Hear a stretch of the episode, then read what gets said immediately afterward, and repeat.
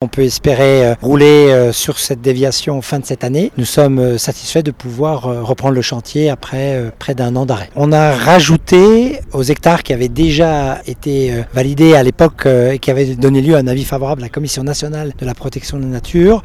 Donc on a rajouté une quarantaine d'hectares supplémentaires, ce qui nous amène à 97 hectares de prairies avec des mesures environnementales garanties sur une cinquantaine d'années. Donc c'est pour ça que je, je m'autorise à dire qu'on n'est pas seulement sur un projet routier, on est aussi sur un projet euh, environnemental. Mais on a aussi besoin de cette route parce qu'elle va, c'est aussi un projet environnemental, pas seulement parce qu'on prend des mesures environnementales, mais aussi par, exemple parce qu'elle va soulager euh, de la pollution euh, les habitants de Châtenois. Elle va nous permettre aussi d'interdire une partie de trafic des poids lourds dans les cols vosgiens. Donc là aussi, on va améliorer à la fois la qualité de vie, la qualité de l'air des habitants et réduire les nuisances sonores pour les habitants dans les, villages traversés par les cols vosgiens. Donc c'est un projet qui a plusieurs dimensions et, qui surtout apporte un confort de vie, un cadre de vie amélioré pour euh, nos concitoyens et aussi la sécurité. Je sais qu'il y a eu malheureusement ce décès de cette dame et j'ai une pensée émue bien sûr pour la famille. Je ne sais pas aujourd'hui si la réalisation de la déviation aurait pu l'éviter, mais on voyait bien là que cet axe est accidentogène et qu'il y avait un enjeu à, réaliser euh, cette déviation encore, euh,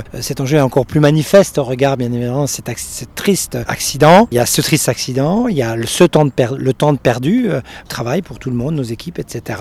Et puis surtout aussi 2 euh, millions à peu près euh, euh, de dépenses supplémentaires qu'il va falloir verser aux entreprises pour le temps perdu. Donc on est soucieux bien sûr des deniers publics, cet argent public dans un contexte où l'argent est de plus en plus rare, on a beaucoup de projets à mettre en œuvre, bien c'est de l'argent perdu. Je dirais que dans les jours à venir, le, chantier va reprendre à fond et de sorte à, pouvoir avancer très rapidement et pouvoir rouler fin d'année sur la déviation.